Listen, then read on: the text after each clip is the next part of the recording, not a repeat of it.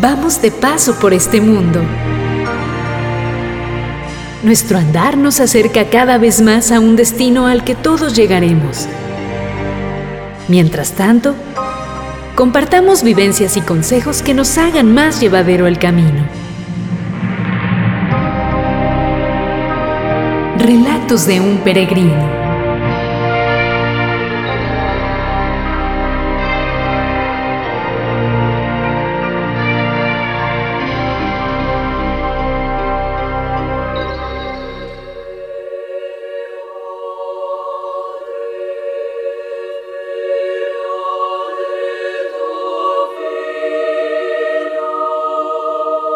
¿Qué tal? Bienvenidos a una nueva emisión de este su programa Relatos de un Peregrino con Paco Briones. Les saludo a su servidor Juan Carlos Castorena, quien comúnmente suele acompañar aquí al titular de este espacio. Paco, ¿qué tal? ¿Cómo estás? Pues muy bien, Juan Carlos. Eh, otro domingo más. Fíjate, ya vamos avanzando poco a poco. Ya prácticamente este es el penúltimo domingo del mes. Ya es 23 de...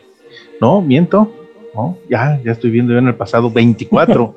24 de abril, este, ya el próximo pues es primero de mayo y más bien es el último domingo ya, de, este, de este mes y pues ya el mes 5, esto está yéndose muy, muy rápido, ya casi a la mitad del año y pues bueno, seguimos todavía en este tiempo, en este tiempo de, de Pascua, de hecho, como breviario cultural, por mencionarlo así, pues eh, desde el domingo anterior estamos viviendo la octava de Pascua, terminaría en este caso el día de, el día de hoy domingo, y decimos octava de Pascua porque son ocho días, o sea, de, de alegría. Eh, para muchos es de mucha alegría, para otros pues no tanto cuanto, porque es como prolongar esa felicidad de, de, la, de la resurrección de nuestro Señor Jesucristo. Y lo digo en el sentido de que pues debería de ser como una misa que durara una semana, por decirlo así, ¿no? De, de periodo de fiesta, por eso sé que a lo mejor para alguien que no esté muy afecto en esa, en esa parte del, del entender o el cariño a la misa, pues dicen, ay, pues una, una, semana de misa, híjole, pues como que complicado, ¿no? Pero se debería de vivir en ese, en ese espíritu y pues como ya es año con año tradición desde que fue instituida esta, esta festividad por parte del Papa San Juan Pablo II, eh, pues hoy es el domingo de la, de la Divina Misericordia y como ya lo mencionaba, pues es año con año. Tiene poco esta, esta fiesta, eh, si bien mal no recuerdo, pues es a principios de, de este milenio, eh, cuando lo instituye el, el, el, Papa, pero pues ya se mantiene año con año y, y, qué bueno porque es un eco de que terminado este tiempo de, de festividad de, de, la octava de Pascua, eh, pues está esto de la Divina Misericordia y es un recordatorio a todos los hombres de esta, de esta parte de la Divina Misericordia. Ya hablamos pues parte de ello, obviamente es un año, hoy vamos a darle otro enfoque pero es un tema que por demás es obligado porque no, no podemos dejarlo afuera de la agenda, por decirlo así, sino que siempre que, que algo necesita, este, más bien que se necesita en el mundo, eh, hacerlo, hacerlo del conocimiento no es un tema que digas ya lo vimos y ya queda atrás, sino es siempre, siempre actual. La divina misericordia y sobre todo haría mayor énfasis pues en la, en la misericordia. Pues así es, Paco, pues ahora sí que en estos tiempos, sobre todo no sé, no sé si pudieras eh, definirnos eh, más concretamente qué sería la misericordia, porque luego, pues muchos de oídas la escuchamos y tenemos una idea vaga. Sí, fíjate, eh, yo me atrevo a decir una parte de un gran, un gran desconocido dentro de la, dentro de la, de, de la iglesia y pues para todos los seres humanos en, en general. Y lo vemos esto eh, de la Divina Misericordia presentado desde un, atributo de Dios, eh, desde la llegada de Cristo al mundo. Eh, hay que recordar que cuando, pues, uh, una vez que ya la Virgen María acepta que Cristo, pues, encarne en su seno y sea este, la madre del Hijo de Dios, y en este diálogo que tiene con el Arcángel San Gabriel, que le revela que su prima Santa Isabel, pues, ya ya iba este, avanzada, casi ya en el sexto mes de embarazo, eh, pues ella va y le, le, le, sirve, le ayuda a, la, a, este, a Santa, Santa, Isabel. Eh, entonces, eh, cuando se presenta, pues eh, viene este gran saludo entre ambas. Y pues ahí cuando le dice la, la este Santa Isabel que pues bendita entre todas las mujeres, ¿verdad? Y bendito fruto de su vientre. eh, quién es la madre de su Señor para, para, que lo vaya a ver. Y ahí la Virgen María, inspirada por el Espíritu Santo, hace un canto que se llama el Magnificat, eso lo encontramos en Evangelio de San Lucas, capítulo 1, versículo 50. Pero ahí habla de algo y dice que este, la misericordia de Dios, así lo menciona, su misericordia llega de generación en generación. O sea, ya viene ese primer anuncio, ¿sí? De esa búsqueda de Dios por el hombre, ¿sí? Esa sería la parte de, la, de, esta misericordia. Entonces, no es un evento aislado. De hecho, prácticamente en todo el Antiguo Testamento y muy particularmente ya en el Nuevo Testamento viene este mensaje. ¿Qué sucede? Que si no estamos acostumbrados a la lectura de la Biblia, eh, que es donde estaría este gran repositorio de la misericordia de Dios, difícilmente lo vamos a ver. Y siempre va a haber otra segunda versión que es la que nos dé, en este caso, el, eh, el mundo, ¿no? Pero ya desde la venida de Cristo, con el simple hecho de que haya nacido, bueno, se haya encarnado y después nacido, y es, esa primera, es ese primer aviso de, de, la gran misericordia que tiene Dios para cada uno, uno de nosotros. Eh, porque luego ya particularmente encontraremos ya con la resurrección del Señor, como lo veíamos ahora, pues ya ocho días después de haber celebrado esta, este gran acontecimiento en la iglesia, pues eh, nos dice que estamos, eh, pues estamos en su tiempo de misericordia. Y cada día que pasa, eh, para cada uno de nosotros, pues es acercarnos a, su justicia. ya un tema que creo que no, no vamos a, dejar de, estarlo mencionando cada vez que haya una oportunidad. Y pues es el juicio particular. Todos tenemos en, seguridad este, la, muerte, y ahí es cuando ya llegará el momento en que habrá que ver la justicia, ¿no? Entonces, igual lo dice ahí también Cristo dentro del Evangelio de San Mateo, que pues ponte de acuerdo con tu enemigo en el camino, ¿verdad? No sé que cuando llegue el momento, pues te entregue al policía, al policía, al juez, y pues quedes encarcelado hasta que no pagues tu último centavo, ¿no? Entonces aquí igual vamos en ese camino, todavía nos podemos poner a mano con Dios, por decirlo de alguna manera, y esa uh, actitud de, Dios, pues es estar eh, en esa disposición que se le llamaría, se llamaría la misericordia.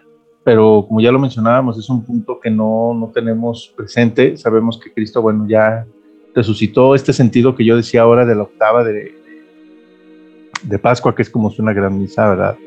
Eh, pues esa, esa manifestación de, de, Dios, de decir, pues bueno, eh, aquí estoy yo en esta misericordia, pues te estoy esperando, vamos a, vamos a hacer cuentas, pero no con el hecho de juzgar, sino con el hecho de eh, compadecerme de ti como, como persona, como, como, hijo de Dios, ¿no? Este, y que luego es un gran eh, llamado de esperanza para todos, pero que no, no, no, no lo tomamos, no lo tomamos en cuenta. Al final, pues en lo que menos pensamos es en ese momento de la, de la, de la muerte, ¿no? Este, y cómo sabemos eh, que al final de cuentas es la misericordia lo que va a, a, prevalecer, lo que prevalece ahora, pues es en el Evangelio de San Mateo, igual ya lo decíamos, pero ahora al final, en el capítulo 25, versículo 35, que habla de ese juicio, ¿no? Cuando pone a los buenos a su derecha y los malos a su izquierda, y el motivo del juicio son las obras que conocemos en la iglesia como obras de misericordia. Que en un momentito más, pues haremos un recuento de cuáles son. Pero ese es el criterio de, de este, de, de, de, del juicio.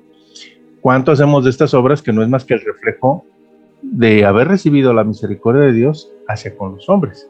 Pero si yo ni siquiera busco esa parte de eh, esa misericordia de Dios en Dios, no tengo nada que reflejar a los hombres. Y de ahí ver el asunto que si hacemos este recuento de obras de misericordia es lo que raramente encontramos ahora en el mundo y que pues está todo eh, vuelto de cabeza eh, porque no tenemos esa, esa, sensibilidad de buscar a Dios, esta misericordia y transmitirla, transmitirla a lo demás. Por eso, ahora al inicio del programa, hacíamos esa reflexión. Es un mensaje actual que año con año, aun cuando pase, pues no, no va a caer, no va a caer en, en desuso. Entonces, pues estamos ahora en esta, en esta oportunidad de vivir esta misericordia de Dios antes de que pues, llegue este, este juicio primero particular, que será pues eh, cuando nosotros eh, lleguemos a fallecer, y de ahí la necesidad de poner las cuentas, las cuentas claras con, las cuentas claras con Dios. Eh, no sé si aquí tuvieras algún comentario, Juan Carlos, algo que quisieras compartir. Mm, no sé, es que como que yo tenía la idea de que la palabra misericordia, el concepto, estaba más cercano a el tener piedad o el perdonar, pero así como lo comentas, veo que, que no es tanto. Fíjate que, y muy buena, muy buena tu observación, porque eh, lo que acabas de mencionar, la parte de misericordia, el perdonar, es un, es un efecto de la misericordia. Entonces, a veces nos quedamos solamente en esta parte del, del, efecto, este, pero no nos vamos a la esencia de la, de la misericordia. ¿Qué vendría a ser en este caso la misericordia? La misericordia es el llamado de Dios a los hombres que regresen a Él y que confíen en Él. O sea, esa es la esencia. Eh, hay que recordar que esta parte de misericordia ciertamente está presente en, todo, toda la Biblia, ya lo decíamos desde eh, en, San Lucas capítulo 1, versículo 50, en el Magnificat de, nuestra Madre María, hasta el cierre de Mateo, este, capítulo 25, eh, versículo 35, que es el juicio. ese, en todo ese elemento, pues ese llamado de Dios a los hombres, lo vuelvo a reiterar, a que regresen a Él y que confíen en Él. Fíjate, aquí dos grandes elementos, porque está ese llamado, pero incluso hasta la misma Biblia lo dice, ¿verdad? Muchos son los llamados, pocos son los elegidos, o sea, eh, a muchos nos llega ese llamado, pero pocos somos los elegidos. Y la elección no en el contexto de que Dios sea elitista, sino la elección en que a ese llamado que ya Dios puso su parte, yo elige el responder. Esa es la otra, la otra parte. Y el punto clave que nos falta mucho todavía de crecimiento a todos, pues es confiar, confiar en Dios. Desde los que nos quedamos tibios, en que solamente confiamos en Dios, pues cuando decían los de, los de antes, ¿verdad? Los antiguos, que cuando nos aprieta el, el, zapato, como a los que están en una parte, decirlo así, este, términos del apocalipsis, ¿verdad? Pues fríos, de incluso negar la, la existencia de Dios, o los que están pues calientes, ¿verdad? Que es prácticamente quienes de veras este, confían en Dios y que el mundo nos dice en general, pues tienen los de locos, ¿verdad? O sea, ¿cómo es posible que tú puedas creer en, en alguien y confiarte a su, a su providencia, de que todo habrá de salir bien, de que nada va a faltar en la vida y cosas de ese estilo? Y, y es muy, muy complicado.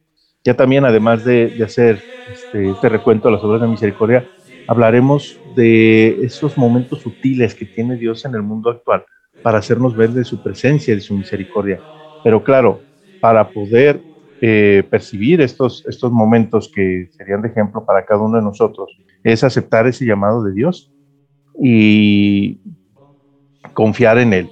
¿sí? Eh, claro, Dios no siempre va a tener pues palabras suaves. Infortunadamente, a veces nos quedamos con esa parte, me atrevería a decirlo así, romántica del Evangelio, donde sean esos mensajes pues sencillos, claros, y que no, no me incomoden o que dijera la, sociedad en ese, esa malversación que es el Evangelio de aquellas verdades políticamente correctas.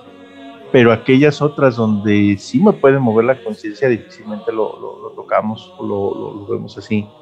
Y es un, es un eco que tenemos desde el tiempo de Jesús, cuando se le fueron desmandada, que después de revelarles que pues eh, nadie puede ir al Padre a través de él y nadie puede resucitar eh, a una nueva vida si no comen su carne y beben este, su sangre, pues muchos dijeron, este, pues no, sus palabras son muy duras, ¿verdad? Y lo abandonaron, muchos de los discípulos, a excepción de los apóstoles, con esa gran confesión de Pedro que dice, pregunta a Cristo, bueno, ustedes también me van a abandonar. Y él responde, pues, ¿a quién iremos? Tú tienes palabras de, vida eterna, ¿no?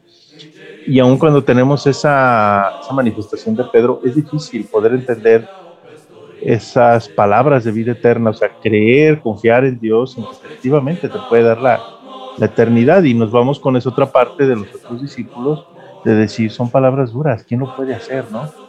esa es una verdad, pues, eh, decíamos ahorita frente al mundo políticamente incorrecta, ¿no? Entonces, yo me voy por otras opciones, ¿sí? Este, confío en mis propias fuerzas, confío en mi trabajo, confío en mis capacidades y confío en lo que yo tengo y puedo hacer y pues no me va a faltar nada, ¿no? Y Dios, que Dios me llama, pues no, no, no lo, no lo creo, ¿verdad? Porque estoy embotado en otras cosas que no escucho el, mensaje. De ahí la razón, pues, de este domingo de año con año, de decir, eh, voltea, escucha, acabo de resucitar, estamos de fiesta en la iglesia, ¿qué esperas, no? Para atender mi llamado. Regresa conmigo y confía en mí, ¿sí? Entonces, no es, no es fácil. Y desde el tiempo de Cristo estado este llamado presente, pero no todos los hombres sabemos, sabemos responder. Y una frase muy clara eh, que quedaría relacionado con todo esto es lo que encontramos en el Evangelio de San Mateo, capítulo 18, versículo 38, que ahí nos habla de, un, de la curación de un ciego de nacimiento y que este ciego, pues sabiendo de que estaba Cristo ahí presente, eh, pues le empieza a gritar, ¿verdad? Y le dice, Jesús, hijo de David, ten compasión de mí, o sea, ten misericordia. Y decían, eh, pues muchos de los que estaban ahí alrededor de Cristo, pues este está loco, ¿verdad? Cállenlo. Y él gritaba con más fuerza, hasta que Cristo pues, le hace caso y voltea, ¿verdad? Y los que primero lo callaban, después dicen, ándale, está por, por bocón, ¿verdad? De lo que te has ganado, ya hasta se paró el maestro, ándale, ¿no? Este, casi casi cae recriminándole y pues lejos de eso, pues él se siente animado y ya es cuando le dice a Cristo, ¿qué quieres que haga por ti, no? Este, y él dice, pues que vea, ¿no? Entonces tu fe te ha salvado. Eh, pero ese es el llamado de la, de la misericordia, pero casualmente se presenta esto en un ciego, ¿sí? Entonces, es ese llamado también, ese sentido de que reconozcamos que estamos ciegos, estamos embotados eh, con todo lo que el mundo, el mundo nos ofrece y difícilmente podemos ver ese triunfo de Cristo que acaba de pasar, te digo, hace ocho, hace ocho días, este, y si mucho menos podemos ver ese triunfo, a veces es muy difícil confiar, confiar en Cristo y en este ejemplo muy particular de, de este ciego, pues siempre va a haber voces que nos van a tratar de acallar, ¿no? Que buscamos esa misericordia de Dios entonces, pues, ¿para qué gritas? ¿Para qué se haces tanto aspaviento? ¿Para qué haces tanto escándalo? Pues, realmente no tiene sentido, realmente podrás conseguir lo que Dios, este, de Dios, lo que tú pides, lo que quieres, pues no lo vas a lograr, ¿no? Entonces, eh, eso es lo que vamos a encontrar en el, camino y de ahí la razón, lo vuelvo a reiterar, que existe este domingo, pues año con año, o sea, siempre hay una oportunidad, siempre hay esa escucha de, de Dios, pero así como este ciego, hay que gritar, hay que insistir, pero de antemano, pues confiar, confiar en Dios, que sí nos va, nos va a apoyar, nos va a escuchar y pues atender primeramente este llamado, porque a veces pensamos que la, misericordia pues es algo que yo merezco por derecho, cuando en realidad es un don de Dios. ¿sí? O sea, yo no he hecho nada para ganarme la misericordia de Dios, pero Dios en su infinito amor me la da. Y en ese dar está ese llamado y lo menos que puedo hacer es responder, pero aún lo vuelvo a reiterar, cuando responda, pues eh, el compromiso básico es confiar en Él y a veces no, no podemos ni confiar en Él porque no lo podemos reconocer. Tenemos esa, esa ceguera, ceguera espiritual tan difícil de, de, remover y que cuando estamos ciegos buscamos, nuestras, mm, buscamos las respuestas por nuestros propios medios ya lo decíamos, pues hay que ver cómo está cómo está el mundo ahora de cabeza, porque el hombre ha tratado de, solucionar sus propios conflictos, buscar eh, la solución a sus problemas por sus propios medios y sin confiar en, Dios. Y hay que decir por los niveles de, violencia, de deshumanización de los hombres, el crecimiento de los, de los vicios eh, y de las malas, este, malas costumbres y que van dañando a las personas que ya no piensen ni siquiera en esa parte de, de vivir, que les da igual hacer cosas malas que buenas este, ya no confiar en el prójimo, o sea, todo ese tipo de cosas es lo que nos tiene con esa ceguera y que, pues, Cristo dice, no, no tiene por qué ser así, vengan a mí y confíen que yo los puedo, los puedo curar, ¿no? Pero, jole, algo por demás, por demás, este, complicado. Eh, no sé si aquí tuvieras algún comentario, Juan Carlos, alguna duda, alguna inquietud, adelante. Pues fíjate que haciéndola como del abogado del diablo, estaba pensando, bueno, así como comentas que a lo mejor la, no sé si la soberbia o la presunción de autosuficiencia del ser humano le, le afecta, ¿no crees que también tenga que ver el hecho de que hay como que un desencanto sobre los hombres que manejan la iglesia y de las cosas turbias que han salido a la luz, eh, que, que haya gente que que confíe menos o cree necesitar menos la religión? Fíjate que puede ser en esa parte, eh, y ese es el otro, el otro punto. ¿sí? Hay cosas que cuando reconoces la, la, este, la, presencia de Dios, pues eh, ni siquiera, ni siquiera este, está relacionado de todo a la, a la, religión. Vamos, la religión te lo dice, te lo define, pero son cosas que no, no necesariamente van del todo ahí unidas a un rito, por decirlo de alguna manera. Eh, tocaré en este punto, por lo que acabas de mencionar, estos 10 ejemplos de la misericordia de Dios. Uno nos dice aquí este autor que encontré precisamente de un sitio católico, que es catholic.net, eh, nos, nos, dice lo siguiente, por ejemplo, este, acerca de la misericordia de Dios, un ejemplo claro es cuando nos sentimos abatidos por la tristeza, por ejemplo, ¿no? Y que una obra de misericordia que me pide la iglesia que yo haga es este, consolar, este, consolar al que sufre, ¿sí? Entonces, eh, Dios no es indiferente a nuestro dolor y pues Él busca estar cercano a nosotros y yo puedo ser ese medio. Entonces, más allá de que si la iglesia me dice tiene que ser un mandamiento y demás, es un valor humano. Y es esa sensibilización de estar en sintonía con Dios y de consolar a cuantos de los que sufren, pero cuántos somos bien indolentes, ¿no? Este, no nos sentimos este, cercanos a alguien, a alguien que sufre, eh, y lo vemos ahora muy claro con, con, los, con los migrantes, por ejemplo, este, que no nos piden a veces una moneda o algo, yo no los volteo a ver, ni siquiera les doy esa dignidad de seres humanos, que dices, bueno, al menos ni siquiera te voy a dar una moneda, este, no te la puedo dar o por la razón que sea, pero al menos voltearlos a ver y darles una palabra de aliento, de esperanza o algo, ¿no? A veces incluso hasta los insultamos, por ejemplo, Entonces, ahí está ese punto muy particular, ¿no? Cuando nos sentimos abatidos por la tristeza y aun cuando Dios dice, bienaventurados los que lloran, pues ellos serán consolados. ¿Y quién los debe de consolar? Nosotros, ¿sí? Está ese llamado de Mateo, capítulo 5, versículo 4. Bienaventurados los que lloran, porque ellos serán consolados. Y yo esto lo puedo hacer de forma indiferente si estoy dentro de la parte de la iglesia no, ¿verdad? Cómo lo maneja la iglesia. O sea, yo no tengo que esperar a que esté un sacerdote detrás de mí, ¿verdad? Que venga un, decreto del Papa para que yo tenga que hacer esto, ¿no? Yo tengo que tener esa, esa, esa convicción. Claro, ¿en qué me ayuda la iglesia? Mis episodios que a, veces, fíjate, piensa uno, pues voy a hacer el bien, ¿no? Este, y tengo por ahí una, una anécdota de alguien que dice un día, pues, ¿sabes qué? Voy a, voy a donar dinero, pero precisamente en ese concepto que tú dijeras, ¿no? Este de, se lo llevo a la iglesia, cosas así, ¿a dónde lo llevo? Yo quiero ser el propio, este, no quiero intermediarios, yo quiero ser eh, la persona que lo va a llevar. Y sale a la calle a, llevar ese dinero. Y dice, bueno, qué difícil es dar esa parte del dinero, porque cómo reconocer quién lo necesita o quién no. O sea, y, y, y que de veras este, lo vaya a utilizar para bien. ¿Cuántos pueden ser unos vivales? cosas así, este, el tiempo que me lleve estarlos buscando y dárselos y ver si lo utilizaron bien y demás, es muy complicado y es donde entra esa parte ahí de la, iglesia y tener esa, esa, convicción. Pero independientemente de eso, el paso previo es ese. O sea, que yo tenga ese interés, esa motivación de poder acercarme a los demás. ¿sí? ¿Qué otro elemento podemos probar de la misericordia de Dios cuando cometemos un pecado? ¿sí? a nadie, a nadie nos gusta, hasta lo dicen por ahí, ¿verdad? La verdad no peca, pero incomoda. A nadie nos gusta que nos digan nuestras verdades, porque nos sentimos realmente esa parte de, incomodidad, ¿sí? Y entonces cuando estamos en esa parte de incomodidad, de que estamos en una situación de pecado, cuando yo necesito, y tengo esa, esa creencia propia de que yo necesito algo para estar en esa paz, en esa tranquilidad, es la misericordia de Dios. ¿Y dónde lo puedo encontrar? Mira, más allá de tener una creencia completa, por decirlo así, en la, persona. Como sacerdote, sí yo creo en Dios. Y cada vez que yo voy y me confieso, ya me dice, tus pecados son perdonados.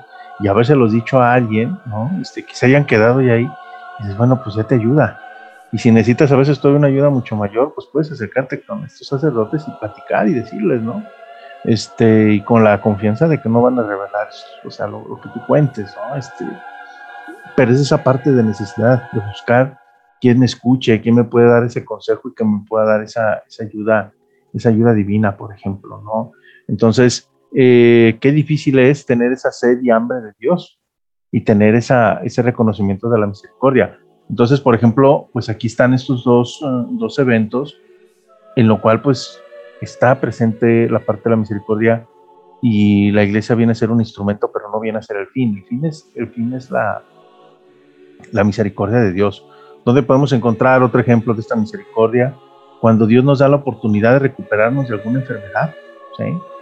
Eh, por ejemplo, en el Evangelio de San Juan, capítulo 11, versículo del 1 al 43, ahí vamos a encontrar muchos ejemplos de esto, pero es esa parte cuando Dios, por ejemplo, eh, cura a los paralíticos y les dice, levántate y anda. ¿Sí? ¿Cuántas veces nosotros estamos ahí en ese lecho de muerte o estamos en una situación complicada y como ya decíamos, es cuando volteo a ver a Dios cuando me aprieta el zapato y Dios en su misericordia dice, bueno, muy bien, ya aprendiste la lección, adelante. Vamos, ¿no? Ánimo. Y te da de nueva cuenta la salud y cuando te la da, ¿qué haces con esa salud? Escarmientas y ya no vuelves a esos malos comportamientos que te pudieron llevar a esa enfermedad o qué haces, ¿no? Y ahí está esa parte de ceguera, o sea, Dios me curó, pero no. O sea, a veces está el simple hecho de decir es que Dios no me curó, fueron los médicos. O sea, ciertamente fue la parte de los médicos, pero los médicos ¿por qué estudiaron? ¿no? Pues porque hubo una oportunidad, porque alguien estuvo al pendiente de ellos, de que crecieran, se hicieran hombres de bien, estuvieran formados en valores. Entonces es que Dios no me curó, sí te curó porque puso los medios para que esa persona tuviera los conocimientos que te ayudaron a salir adelante en esa parte de la medicina. O, o inspiró Dios a alguien y alguien le hizo caso dentro de este llamado y construyó ese hospital donde tú fuiste a que te curaran, por ejemplo. Entonces son esos medios en los cuales Dios te va ayudando. Y son casos muy concretos de la presencia de la misericordia de Dios, pero que si lo contrastamos ante el mensaje del mundo, pues es, es, es todo muy contrario, ¿no? O sea, este, si estás enfermo no, pues sabes que mientras no, no representes un beneficio para alguien, ¿verdad? De que te puedan literalmente pues sangrar el dinero, pues qué importa que estés enfermo, ¿no? Que estás, eh, que estás en situación de pecado, ¿qué te apuras, no? Es tu cuerpo, es tu vida, pues adelante, síguele, ¿no? Total, lo único que tienes que dar cuenta es a ti mismo, aun cuando cada vez que lo vas haciendo esta situación de pecado, te vas sintiendo cada vez más miserable. Entonces, pues sabes que, como un vicio, ¿verdad? Empiezas con algo, súbele de volumen, súbele de intensidad, súbele de magnitud, que no te importe lo demás, y cuando nos sentimos abatidos por la tristeza, pues que pues, es triste porque quiere, este, total, todos podemos ser felices. Pues a ti qué te importa, ¿verdad? Que el otro esté triste mientras tú estés feliz, que el mundo ruede. Entonces, si vemos estos dos contrastes, lo vuelvo a reiterar, la religión viene siendo un medio, pero no es el fin. Y la misericordia de Dios está presente en estas situaciones muy humanas y que ya lo decíamos, el mundo no ve y que a mí me comparte esa ceguera y es ese llamado de Dios cada vez que tenemos esa oportunidad. Ya lo decía esta, esta parte de consolar a alguien eh, en, la, en, la, cuestión de cuando cometemos un pecado, pues dar un buen consejo, este, que es otra obra de misericordia. Cuando Dios nos da la oportunidad de recuperarnos de alguna enfermedad, pues está la obra de misericordia de ir a visitar al enfermo. Entonces, son esas situaciones en las cuales yo puedo demostrar que estoy en sintonía de Dios, independientemente de que tan afín o este o en tal sintonía esté dentro de la, de la religión de la religión católica. Es interesante lo que comentas, entonces, mm, porque bueno, es como que también un sentir que va incrementándose, lo digo porque, bueno, ha resultado luego en, las, en los censos, en, en las encuestas, que cada vez hay más gente que, que no se asegura atea per se, pero sí se asegura ajena a, la a profesar alguna religión. Sí, de hecho, recuerdo haber visto esa, esa estadística, la acabo de sacar el, el INEGI, particularmente en la parte de los jóvenes, y es por esa situación. Yo me atrevería a pensar que como no ha habido esa, ese encuentro personal con Dios, y ciertamente, pues ya lo decíamos en, este, en, el domingo anterior la necesidad de la, de la, iglesia de llevar ese llamado, de las evangelizaciones que no se ha hecho, este, como manera de, de esta, de esta parte de la, de la, resurrección de Cristo, de hacer este, este buen llamado a los, a los demás. Pues, ¿Cómo puedes creer en un Dios, no? Este, y cuando se dan estos, estos pequeños flachazos, ¿no? O estas pequeñas chispas, lejos de que esta chispa pues genere un, un, este, un, pues un fuego, ¿verdad? Que se pueda expandir, que la presencia de Dios, pues yo vengo a ser, o, el agua que lo apague, o un leño verde que no, no permito arder, ¿no? Entonces, pues, ¿cómo voy a encontrar ya la situación propia en la iglesia que sea pues, ese horno, esa hoguera donde pueda estar ese fuego, si yo mismo soy el agua que lo apaga, o ese, o es este, ese leño este verde que no puede arder, y que va en contra de lo que Dios pide de nosotros, porque hay que recordar que así lo dice en el Antiguo Testamento, que manda Cristo, dice, yo mando a mi elegido, pero Él no viene a apagar la, la llama que, que humea, dice, ni a, romper la, este, el carrizo. O sea, lo que está débil, lo que está como queriendo no tomar fuerza, pues Él viene a revitalizarlo y salirlo, salir adelante. De ahí la, la fe de la iglesia que aparentemente uno diría se queda sin miembros, sin gente, pero toma esta parte de revitalización y eventualmente a mí me puede llegar. ¿Qué tan dispuesto esté a recibir esta inercia? Pues bueno, eso ya es, ya es, ya es punto y aparte y ese es el detalle. Ciertamente la parte de la religión son los rituales y demás, pero los rituales por convicción, porque ni tanto es beneficio para quien no esté convencido de estar en la religión como aquellos que estamos de forma mediocre, y perdón por la expresión, pero así es, en que voy y participo en la misa y participo sin saber lo que estoy haciendo. Entonces, pues eso y nada, pues lo mismo es que te quedes fuera. Y hay una gran sentencia para todos. Y en particular es que será juzgado una persona pues que no, no reconozca esta parte de Dios, un pagano, dije decirlo así, que un cristiano ignorante, porque un cristiano ignorante teniendo la oportunidad de aprender, no aprendes. Y ahí el juicio va a ser pues más, más duro, más, más severo, ¿no? En contraste esto de la misericordia, pues yo sé dentro de la iglesia que debo de hacer obras de misericordia, pero si alguien no la sabe, no le va, no se le va a juzgar tan fuerte como se me va a juzgar a mí, porque yo sí las conocía. Y también caso contrario, yo sabiéndolas no las hago, pero alguien que no las sabe, que son obras de misericordia de la iglesia, las hace, pues obviamente tendrá un, mayor, mayor beneficio ante Dios. Así es, pues fíjate que, bueno, el tiempo nos está pidiendo que hagamos un, un corte. Pues, ¿qué te parece si hacemos el corte y continuamos con esta plática? Claro que sí, con todo gusto regresamos. Relatos de un peregrino.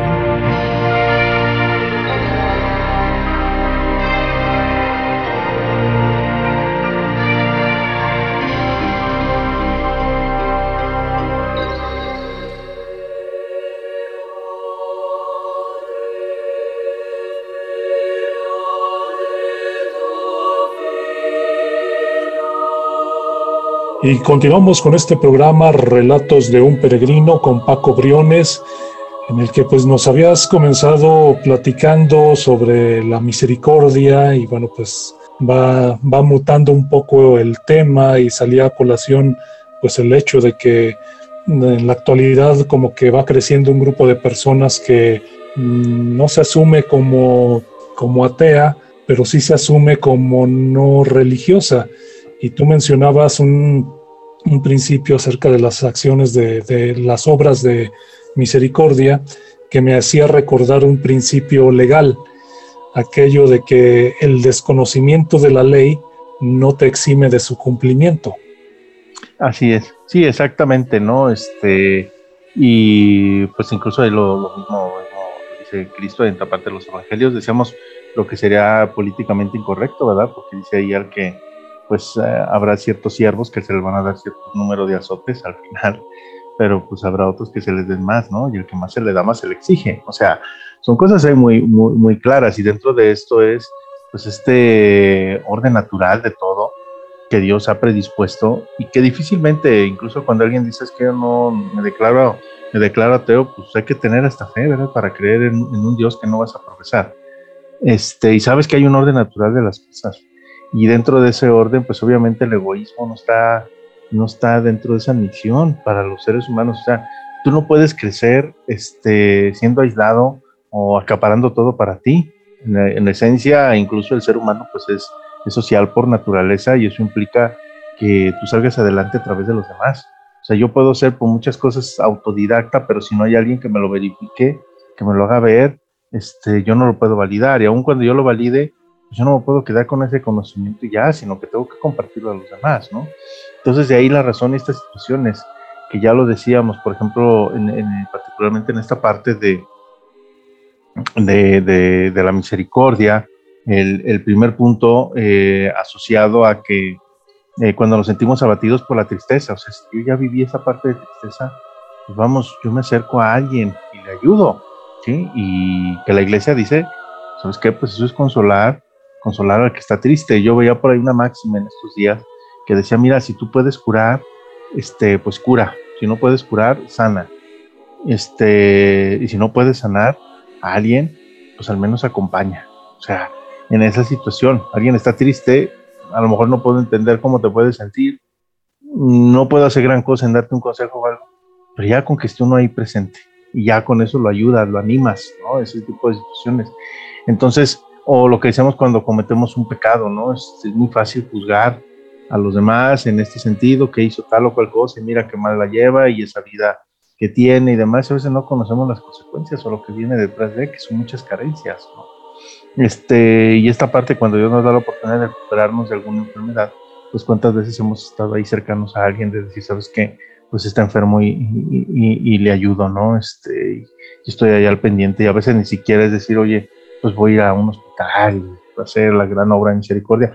No, a veces está en la misma casa, ¿no? Este, con nuestros padres, este, que a lo mejor ya pueden estar ancianos viejos, o algunos nuestros abuelos o alguien, algún familiar.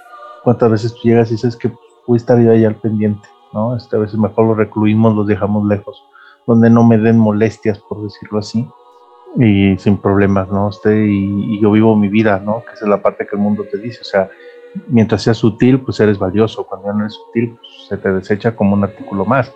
Y de ahí esa razón, o sea, más allá de ser católico practicante, por decirlo así, es una necesidad del ser humano, ¿sí? Y es algo que debes de hacer, al final de cuentas. Aquí, ¿cuál es la ventaja? Que si Dios te lo va a tomar en consideración, pues adelante. Y para alguien que está en la búsqueda y que dice la religión no me da esa respuesta, pues es buen ser humano y e-, ejercita estos valores humanos, que para mí, más que valores humanos, le doy ese matiz de valores religiosos. Y yo como cristiano tengo mayor implicación de serlo, pero que al final de cuentas el juicio es para todos. Mateo capítulo 25, versículo 35, quienes hayan hecho estas obras de misericordia a la derecha de Dios y quienes no, a la izquierda, ¿sí? Eh, a la izquierda de, Dios y quienes van al paraíso y quienes van a la condenación. Y no hay más, y es tener esta sensibilidad, porque ya lo decía hace ratito, Juan Carlos, decía esta parte de la misericordia que pensábamos que era el perdón. Y yo lo que te comentaba, pues era este, pues el perdón, eh, así como también la compasión es solamente consecuencia de la misericordia. Eh, ¿Qué es la misericordia? Es la respuesta de Dios que viene en auxilio de sus criaturas. ¿sí? Este, Dios nos considera y sabe que somos, este, que estamos en la miseria y que somos miserables. ¿sí? Y no en un sentido despectivo peyorativo. ¿Qué es esta parte de la miseria? Pues que estamos en un mundo que no es perfecto. Ni siquiera la justicia, ¿no? Por eso a veces decimos cuando la justicia de los hombres no me beneficia, que decimos, pero hay un Dios, ¿verdad? Hay un Dios que todo lo ve, o sea, al último tengo esa esperanza de que alguien habrá de hacer esa justicia que sí es perfecta, por ejemplo, ¿no? Que todos vivimos de forma miserable, pues, por supuesto, o sea, eh, ya lo decíamos ahora, si alguien se recupera una enfermedad, pero aquí está tan enfermo, por ejemplo, ¿no? Este, o ese defecto que yo puedo llegar a tener, este, ¿a quién le gusta tenerlo, verdad? Este, oye, pues yo soy muy chismoso y ¿a poco te gusta ser chismoso, no? No, pues, pues realmente no, si todos los problemas que me han metido, este, mil cosas, ¿no? Este, o que tengas cualquier otro defecto y que eso te lleve a hacer cosas malas y dices, oye, ¿a poco estás a gusto con eso? ¿no? O sea, que algo algo te domine de esa, de esa manera y a veces es muy, es muy sutil, ¿no? Este, para alguien que pueda sufrir el alcoholismo, pues ver una copa de vino y decir ahí, tómame, ¿verdad? Este, ¿por qué no me bebes? Y dices, híjole, eh, complicado y esa parte de la miseria de que, ¿sabes? Entonces, que es que dependes de algo material para ser feliz y a veces son cosas tan tontas, tan, tan, tan sublimes que dices, digo, tan, tan efímeras que dices, pues esto da un beneficio de un ratito, y la píldora hasta te daña tu cuerpo y demás. O sea, ¿qué sentido, qué caso le hayas, no? Entonces, aun cuando yo como ser humano no me puedo compadecer de eso, Dios sí lo hace. Y esa es la respuesta.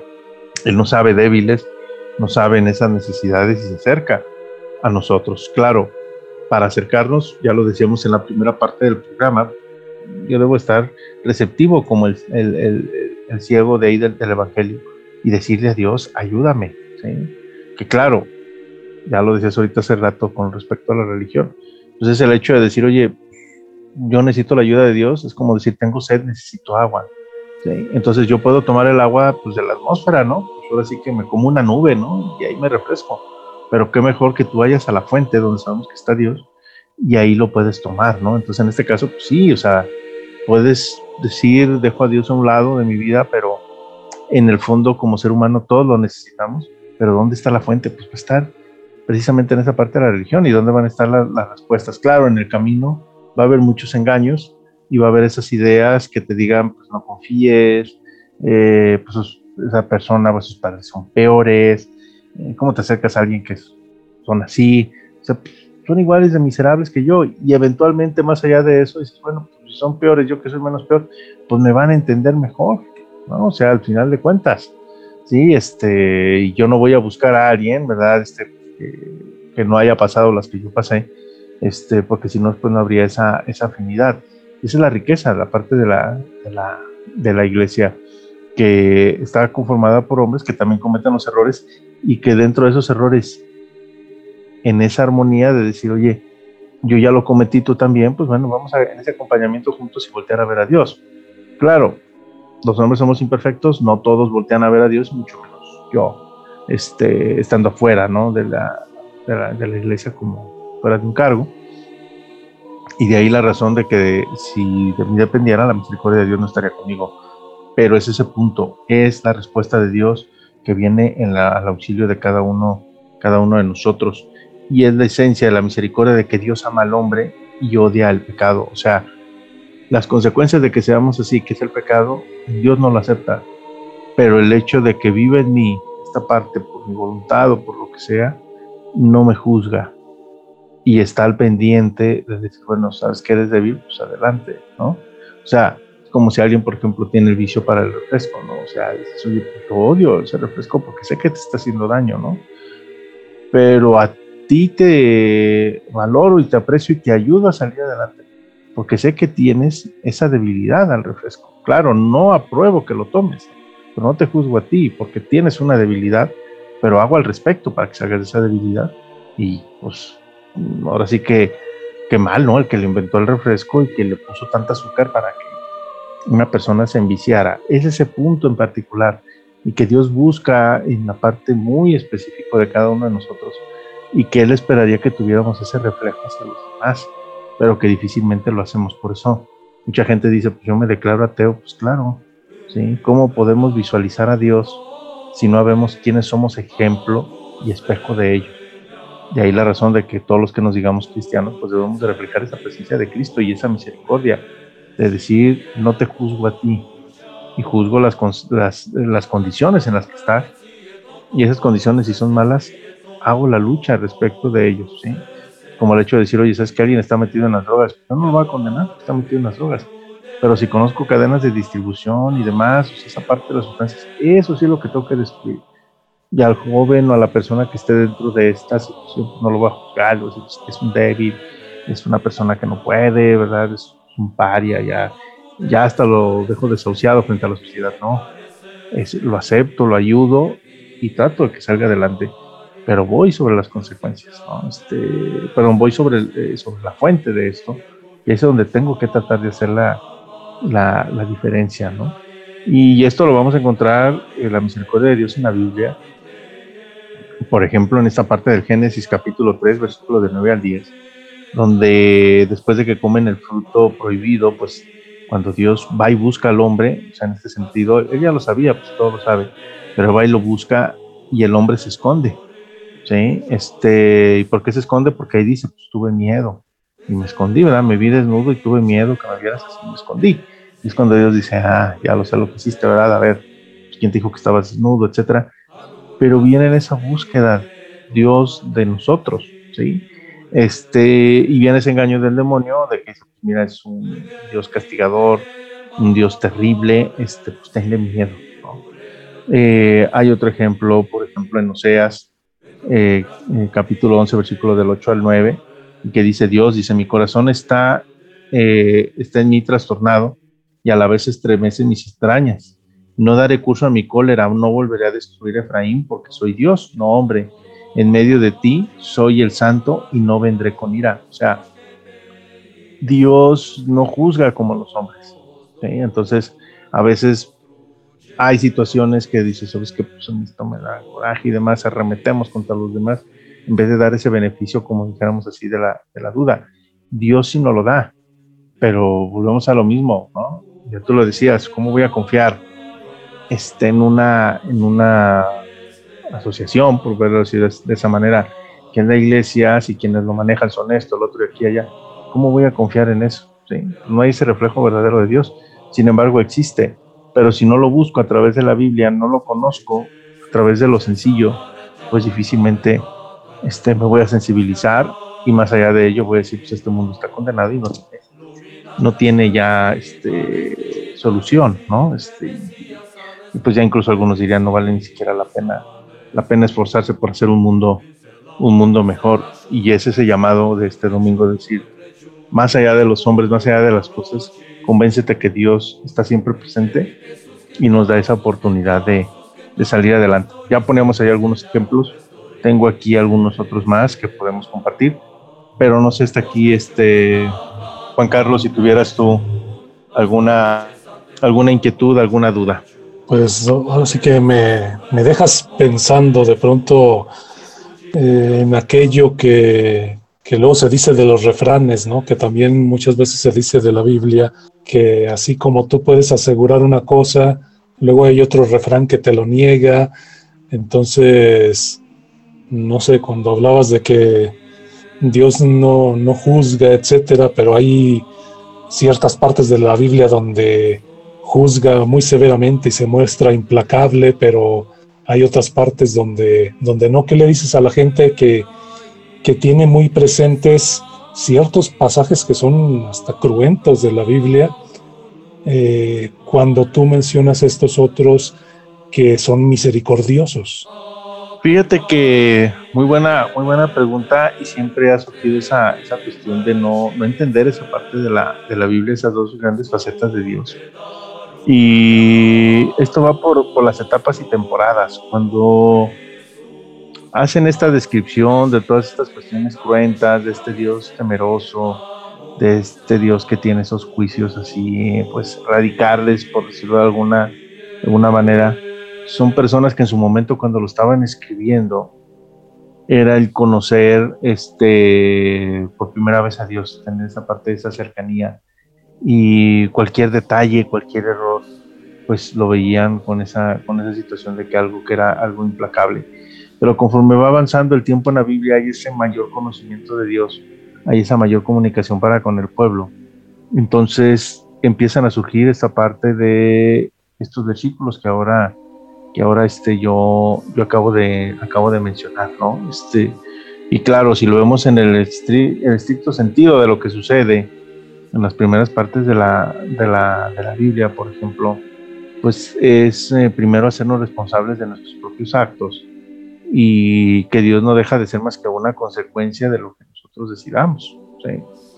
Y la otra contraparte es, pues, eh, cómo aplicarlo también en, la vida. Entonces, por ejemplo, las cuestiones cruentas y demás, ciertamente, pues, es el punto particular de crisis. Oye, veo que Dios le está yendo bien porque está beneficiando un pueblo y este pueblo, pues, va avanzando, ¿no? En el terreno. Eh, pues tiene dos opciones, o lo atacas te pones en contra de ellos y a ver qué sale, oye, pues tienen un Dios muy fuerte, pues yo me voy a aliar a ellos, ¿no? Entonces te alías, lo conoces y se sale, sale adelante, ¿no? ¿Y qué sucedía en este caso? Pues oye, si vas en contra de Dios, ¿cuál va a ser? Va a ser tu perdición. ¿Sí? Entonces, eh, ese es el sentido que nosotros tendríamos que entenderlo de esa manera y que es la misericordia de Dios. Dios te dice, mira, puedes ser mi aliado, puedes estar conmigo, pero si no estás conmigo va a ser la perdición. ¿Qué tenían Adán y Eva? Tenían Adán y Eva a Dios de su lado. Pero cuando ellos generan la primera revolución, que cuál fue la primera revolución, sublevarse a la voluntad de Dios y digo, yo hago mi propia voluntad, ahí están las consecuencias, ¿no?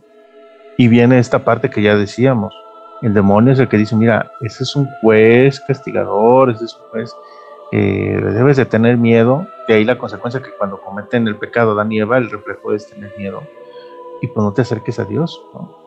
que a veces malinterpretamos las cosas este, esa parte, ¿no? Y es porque a veces tenemos esa fe inmadura, que ese sería el reflejo de esa parte de, la Biblia, que decimos, oye, pues es que pues es un Dios así muy, muy, muy cruento, muy de juzgar, muy intransigente. Y dices, no, es que realmente es como tú lo estarías interpretando en esta, en esta cuestión de, en esta cuestión de fe. Es como cuando el papá se enoja, ¿no? Y ya te, te llama la atención y te alza la voz y dices, no, es que se enojó, ¿no? Cuidado, ¿no? Pero sabes muy bien, en el fondo te ama, ¿no? Y las cosas que haces, sabes que pues, es por tu bien. Que tú te asustes y te espantes y digas, híjole, me va a ir de lo peor, bueno, esa es la configuración que tú te haces, pero ya cuando estás más adulto y te dices, oye, ahora entiendo por qué mi papá me gritaba, porque me hacía ver las cosas, porque él de una forma o de otra ya me había buscado el modo y yo no entendía, ahora lo entiendo, ¿no? Entonces esa parte de madurez, ¿qué es lo que sucede? Que cuando entramos esa parte de la Biblia, a veces lo vemos en esa inmadurez, pero ya cuando lo empezamos a, a buscar, a avanzar, te das cuenta que es ese llamado, ese eco de Dios en misericordia. Ya te lo decía ahora, por ejemplo, en esta parte aquí de, de, este, de, Oseas. Hay otro también este, en, en, Jeremías, en capítulo 3, versículo del 12 al 13, que ahí dice Dios, ¿verdad? Dice, este, Dios es piadoso con su pueblo, ¿sí? O sea, eh, yo puedo estar aquí al pendiente de ti, incluso pone mucho el ejemplo de que así como el novio con la novia, yo te voy a cortejar como, como el novio, el pueblo es la novia, este, séme fiel este, y permanezcamos juntos, pero el pueblo era el que se separaba, ¿no?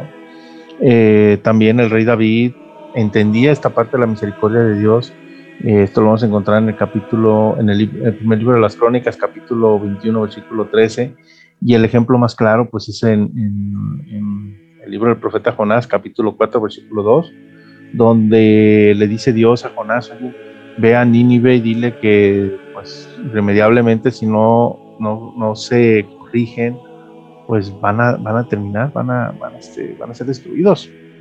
Y Jonás va y les avisa a los de Nínive, y, este, y los de Nínive le creen a Jonás y se arrepienten.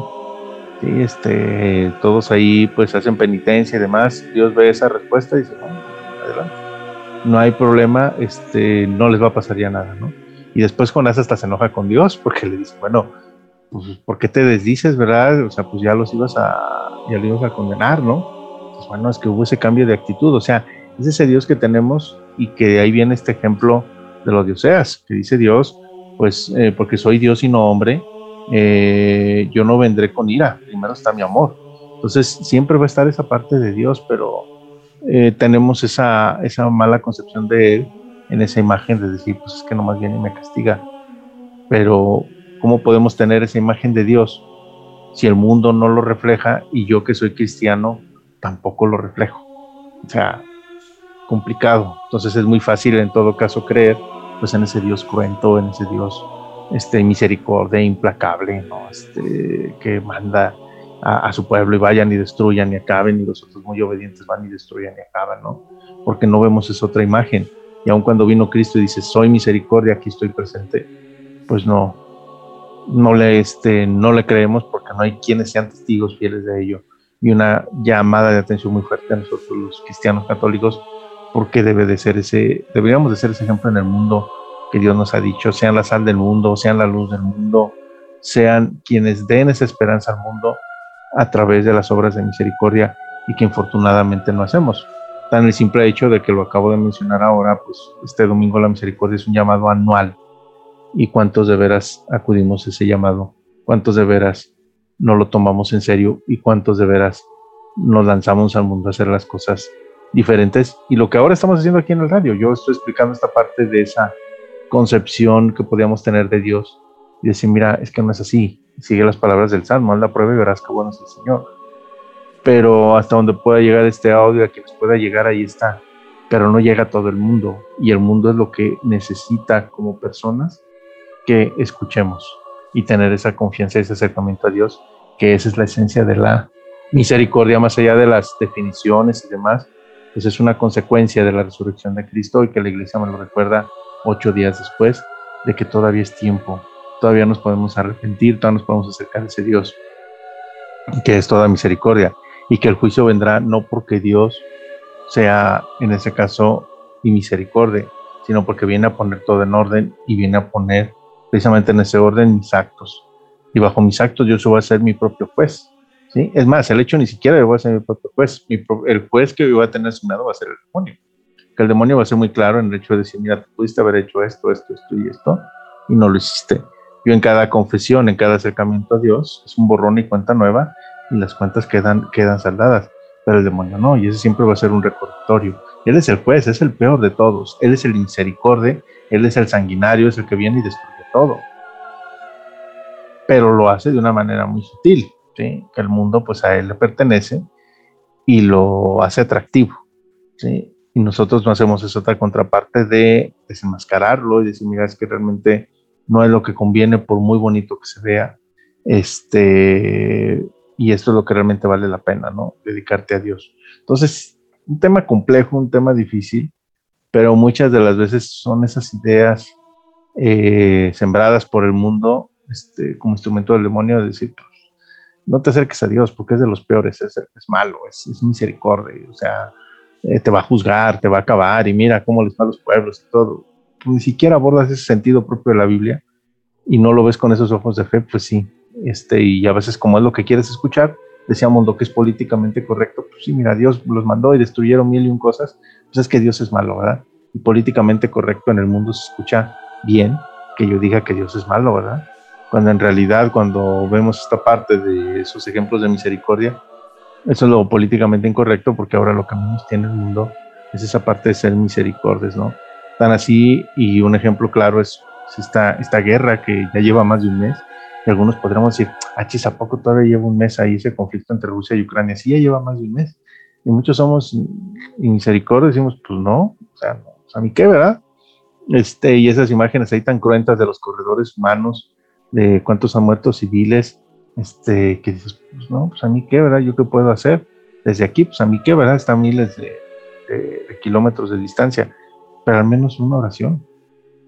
Eso sí lo puedes hacer, este, en la creencia que tú puedas tener, pero al menos, bueno, adelante, ¿no? Y si ya se está viviendo la, la, violencia y ves esa escalada tan grande de violencia, ¿qué haces en tu vida? ¿Replicas también mini guerras, mini cuestiones de violencia o dices, no más? ¿No? Entonces, esa decencia, ese llamado personal a cada uno de nosotros en que cambiemos las cosas. Porque decíamos, va a llegar el día en que diga Dios, ahora sí vamos a hacer cuentas, todos los días que tuviste para hacer cosas buenas, hiciste cosas malas, pues dime, ¿qué puedo hacer con ello? Sí, yo soy toda bondad y lo sabías que no lo habías de hacer.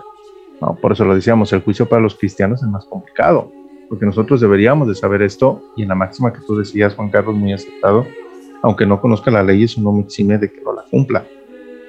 Y esa es la, gran esencia de todo. ¿Y para qué me espero hasta ese punto? Si yo desde ahora puedo hacer las cosas diferentes, pues ciertamente el mundo, el mundo será mejor.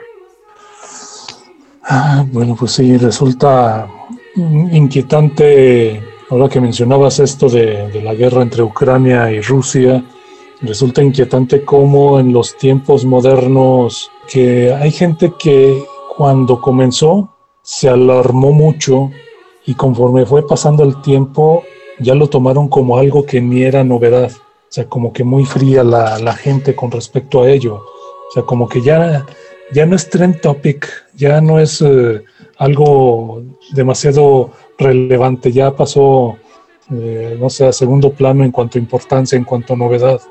¿No es preocupante que el mundo esté, esté evolucionando en este sentido? Definitivamente, porque es esa falta de misericordia. Entonces, ese es el llamado de este domingo. Oye, compadécete de los demás. ¿sí? Tan solo y simple el hecho de que está ahí, ¿cómo puedo experimentar la misericordia de Dios cuando logramos perdonar? ¿Sí? ¿Cuántos de nosotros pedimos al Señor, oye, este, de alguna u otra manera, pues que se compadezcan estos señores, ¿no? Este, Rusia, ¿qué es lo que busca en esta en esta destrucción masiva, este, todo lo que están ahí este, actuando o efectuando, que ya ha sido muy criticado por diferentes este, medios, es bueno que realmente lo que busca, ¿no? Este, y bueno, más allá de eso, si ese es el reflejo de una guerra a una escala mundial o de entre países, pues yo puedo también tener esas mini guerras conmigo, ¿no? Y con los demás. Entonces, ¿cómo quiero experimentar o que se experimente ahí la misericordia? Que ay, pues es que Rusia no perdona, a, este, a Ucrania, tal o cual cosa en el hecho. Y tú cómo vives en la parte de tu vida, ¿no? Este, y cómo queremos que se viva la misericordia ahí de, de, de Dios, si otro de los elementos que lo podemos experimentar es cuando nos, nos sentimos amados de nuevo, Cuando alguien se acerca y nos dice, es que tú eres único, tú eres especial, te dan un abrazo, te dan una palabra de ánimo. ¿Cuántas veces hemos hecho ese, ese reflejo y, hacer el reflejo hacia los demás, ¿no? Y cuánto nos podríamos solidarizar en esa parte de, de la cuestión ahí de, de Ucrania y si sabes que me queda muy lejos, todos esos migrantes que están saliendo de Ucrania, oye, este, pero pues a lo mejor te encuentras uno aquí a unos cuantos kilómetros saliendo en un camión, ¿no? Este, ¿cuántos de ellos le dices, dices que pues tú eres una persona y te ayudo con esto? Sí, o sea, es esa esencia que nos falta todavía de la parte de misericordia y ahí están las grandes consecuencias, ¿no? Que haya esa destrucción sin sentido y misericordia de un país contra otro que si lo vemos pues en escala es mucho mayor Rusia y es que es lo que gana con todo esto, ¿no? O sea, aprovecharte de uno más chico, más pequeño, con menos población, con menos eh, armamento, lo que sea. O sea, ¿cuál es el sentido propio? O sea, de tanta destrucción y demás, o sea, ¿qué es lo que gana, no? Y son esas cosas sin sentido que es, no es más que la, la, falta de, misericordia y la presencia de Dios y que no vemos quiénes lo podamos, lo podamos llevar. Si yo desde aquí hiciera una ola, pues igual llegaría ya el efecto, pero ni siquiera me molesta en hacerlo. Con los más cercanos, difícilmente llegará hasta ese, hasta ese nivel. Y ahí es donde debe estar esa esencia de la misericordia de Dios y ese recordatorio que tenemos cada, cada domingo después de la resurrección, que Dios es todo amor, que nos sabe miserables, pero este, que nos ama a cada uno de nosotros, que no ama la raíz de lo que nos genera el mal y que nosotros en ese mismo reflejo deberíamos de ser así, comprendernos unos a otros y luchar todos realmente por esa raíz, por esa raíz que, que es el mal y que más allá de religiones y demás, es una cuestión de, de actitud y de, de, compromiso en hacer un mundo mejor. Y que para los que sí estamos dentro de esta parte de la religión católica, es innegable que debemos dar ese testimonio y que infortunadamente no, no hacemos y que hoy más que nunca este domingo es de ese llamado de vivir la misericordia de Dios, no solamente en mí, sino transmitirlo, transmitirlo a los demás. Así es, Paco, pues me parece un, cierre muy adecuado en cuanto a estas palabras que nos compartes y pues desgraciadamente el tiempo nos dice que es momento de despedirnos. Así es, este, pues no me queda más que agradecerles a todos nuestros escuchas de aquí de Calvillo FM, 101.3, eh, una estación muy nuestra, como también de los, eh, de pues, todos los radioescuchas que tenemos eh, a lo largo de, de todas las de todas las uh, redes sociales y demás, y que estamos siempre abiertos a todas sus dudas, inquietudes y sugerencias de temas. Este programa es de todos ustedes. Así es, Paco. Bueno, pues nos escuchamos dentro de ocho días, ¿te parece? Claro que sí. Hasta pronto. Muy bien. Vamos de paso por este mundo. Nuestro andar nos acerca cada vez más a un destino al que todos llegaremos Mientras tanto, compartamos vivencias y consejos que nos hagan más llevadero el camino. Relatos de un peregrino.